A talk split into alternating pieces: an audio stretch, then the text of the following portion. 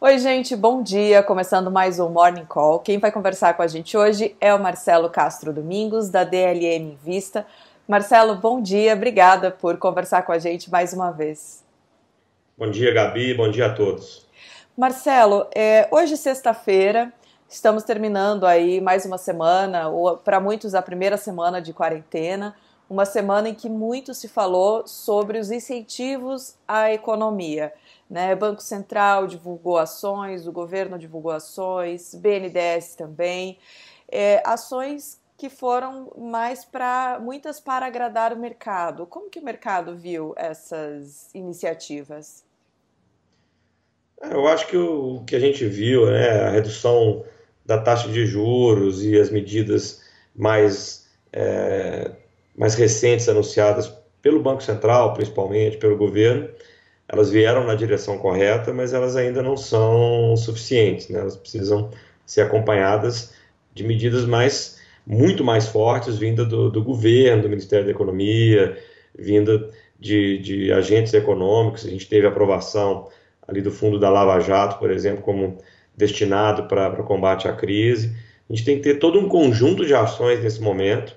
O empresariado privado também está envolvido da melhor forma nesse sentido para combater. A gente vive um choque muito forte, a gente vai viver um choque muito forte de renda, de desemprego, né, de perda de renda, desemprego crescente, é, escassez de alguns recursos, um sistema de saúde absolutamente é, despreparado, a gente não investiu muito ao longo do tempo e, infelizmente, essas, essas medidas têm que ser tomadas agora com a maior urgência possível.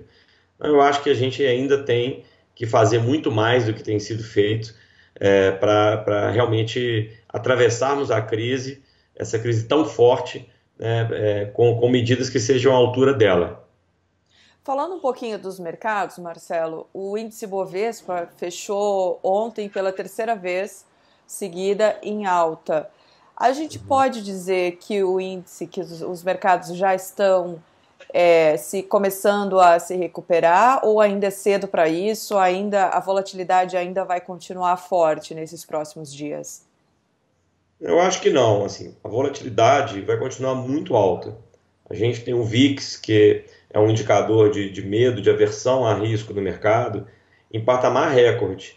Né? E quando o, esse, esse VIX vai lá para cima, os preços eles se comportam de maneira disfuncional né, eles não refletem o risco de crédito, o risco empresarial, o risco de resultado.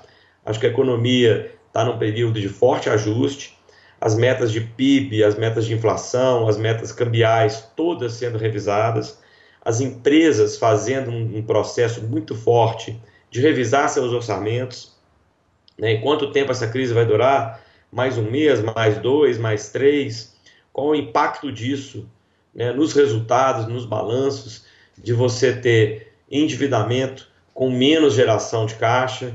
Então, nesse período agora, tanto global quanto no mercado doméstico, a gente vai ter um mercado ainda muito instável, porque essas questões todas não são é, conhecidas do ponto de vista de convicção.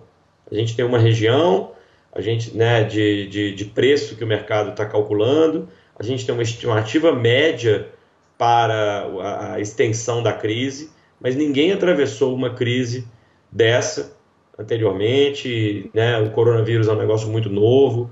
É, o tratamento e a prevenção, se vier vacina, também são absolutamente novos.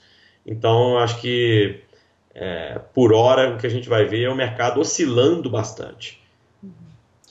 Não só, a, gente fala muito em mercado, quando a gente fala em mercado aqui no Morning Call, a gente fala muito em bolsa, né?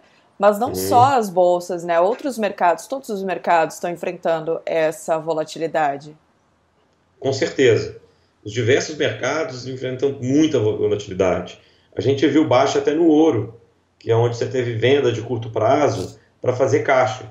Num cenário de crise como esse, uh, o caixa é rei, né? Todo mundo quer dinheiro à vista na conta, é, seja as companhias, sejam as pessoas você tem compromissos que precisam chamar caixa. Então a gente viu uma perda generalizada em todas as classes de ativo, de ações ao crédito privado, a ativos imobiliários, a ativos alternativos. Criptomoeda, inclusive, era tido como um ativo meio que paralelo a, a, a esse racional econômico e houve perda. Né? Por quê? Porque as pessoas simplesmente, num choque tão forte como esse, estão fazendo mão do, do, dos recursos que têm, de alguma forma, para transformar isso em caixa. Então, é, nesse momento, é, o mercado de, de, acionário, né, que é o mais óbvio, ele já baixou bastante.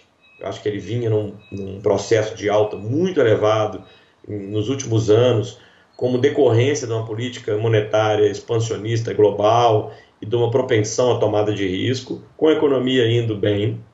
É, o nosso mercado acionário brasileiro não foi diferente, principalmente no último ano a gente viu uma apreciação muito grande dos ativos em bolsa. E, e como já estava, de certa forma, é, refletindo expectativas positivas, na hora de cair, caiu bastante também. Né? Então a gente já viu uma queda que eu acredito que seja bastante expressiva, mas eu acho que ainda é cedo para falar se a magnitude dela foi completa ou se ainda tem alguma coisa. Nos outros é, mercados, também houve uma, uma perda de valor que não deixa de ser racional. É, você tem nos ativos imobiliários menos é, é, renda porque você tem mais vacância, nos ativos mobiliários de, de crédito você tem uma alavancagem maior nas empresas que são muito grandes, muito resilientes, mas fazendo essa conta né, de um, dois meses de faturamento a menos ou três, você tem que fazer essa conta no impacto é, é, financeiro né, né, dos balanços. Então a gente tem um mercado como um todo, Gabi, saudável. Sabe? O mercado brasileiro ele fez os ajustes nos últimos anos, foram anos de crise severa, a gente não tem as empresas alavancadas, a gente tem um mercado, eu acho que preparado para atravessar a crise. Mas esses ajustes muito fortes, eles estão por aí. Um ponto que eu acho interessante é que é, a gente, olhando o mercado, a gente está falando, na maior parte do tempo, de política monetária e de preços. Agora, indo para o mercado, no mercado, na verdade, o que a gente tem por trás deles são empresas da economia real. Então, a gente também tem que entender, do ponto de vista é, dos avanços de reforma que o Brasil precisa realmente deixar para trás, realmente ultrapassar de forma definitiva, dos avanços de política fiscal, de simplificação tributária, de todos os estímulos ao, empresariado, a gente precisa que essas coisas aconteçam para a gente realmente, né, todo mundo agora, o mundo está estagnado, mas quando acabar essa estagnação, porque ela vai acabar em algum momento, a gente ter investimento direto, ter investimento pelo empresariado, ter aumento do, da contratação de mão de obra, aumento do consumo. Sem essas medidas, nada acontece. Não é com juro baixo que as coisas vão se mover. Então, o meu ponto de reflexão que eu deixaria é esse. Uhum. É, e o que, que a gente faz? Porque, assim, é, Marcelo, vou aproveitar que a gente está falando mais especificamente de investimentos e eu tenho certeza que muita gente está com essa dúvida nesse momento: o que fazer com o dinheiro? Deixar ele lá na aplicação? Resgatar? Mudar de aplicação? O... Existe uma resposta para essa pergunta que caiba para todo mundo? Existe uma, uma, uma orientação, sim. A orientação sempre para investimento é você manter na sua bússola uma diversificação adequada ao perfil do investidor com várias classes de ativo e uma carteira, na medida do possível, descorrelacionada. Se você tem renda variável, renda fixa, ativos alternativos numa composição correta, você está mais preparado para enfrentar as crises, porque o impacto na sua carteira ele vai ser distribuído. Você sempre vai ter um colchão de liquidez adequado, você nunca vai estar tá precisando dos recursos aonde você não deveria vender naquele momento como os ativos de bolsa, por exemplo, que caíram demais. Né?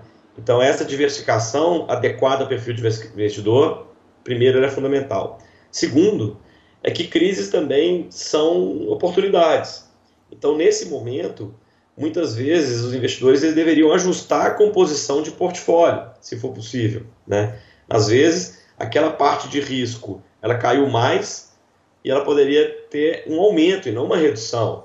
Você poderia entrar em alguns ativos como debentures, crédito privado nesse momento que estão com um juro, uma remuneração absolutamente interessante, porque a gente tem as companhias mais saudáveis num ponto de compra muito interessante para quem quer ter um retorno, por exemplo, em debêntures incentivadas ou em debêntures de empresas tradicionais, que são as empresas mais sólidas da, da economia, mais longevas, mais bem preparadas para atravessar essa crise. Né? Uhum. Então, eu acho que o investidor diversificado ele está preparado para isso. O investidor também consciente de que a gente, ser humano, é muito influenciado por fatores que são emocionais, ele atravessa crises melhor. Ele não se ilude pela histeria econômica, pelo excesso de notícias, de barulho, e mantém essa bússola no longo prazo, não fazendo muitas vezes movimentações bruscas no seu portfólio que podem levar a mais perdas. O ser humano ele tende a ter um comportamento de tomar atitudes simplesmente às vezes pelo fato de aquilo gerar na gente uma, uma, uma sensação de que está fazendo alguma coisa pelos seus investimentos.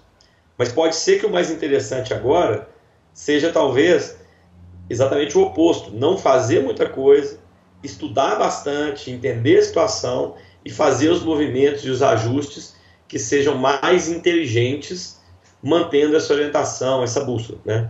Ter bons gestores, ter boa orientação, ter bom fundamento para investir, cada vez mais é importante. Eu acho que na crise, os investidores que têm, contam com isso, né, com uma, um autoconhecimento, uma distribuição de carteira e uma assessoria, uma forma de, de investir mais eficiente, eles vão sair melhores.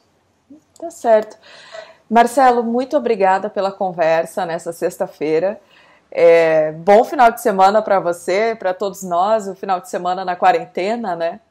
É Mas é que semana que vem seja mais tranquila. Eu que agradeço, saúde para todos nós, principalmente nesse momento difícil, que, que a gente, que o Brasil supere essa da melhor forma possível. Vamos atravessar essa crise aí. Muito Obrigado, obrigada, Marcelo. Pessoal, muito obrigada pela companhia. Bom final de semana para vocês. Fiquem em casa, por favor. Nós nos vemos de novo na segunda-feira com mais Morning Call. Até lá.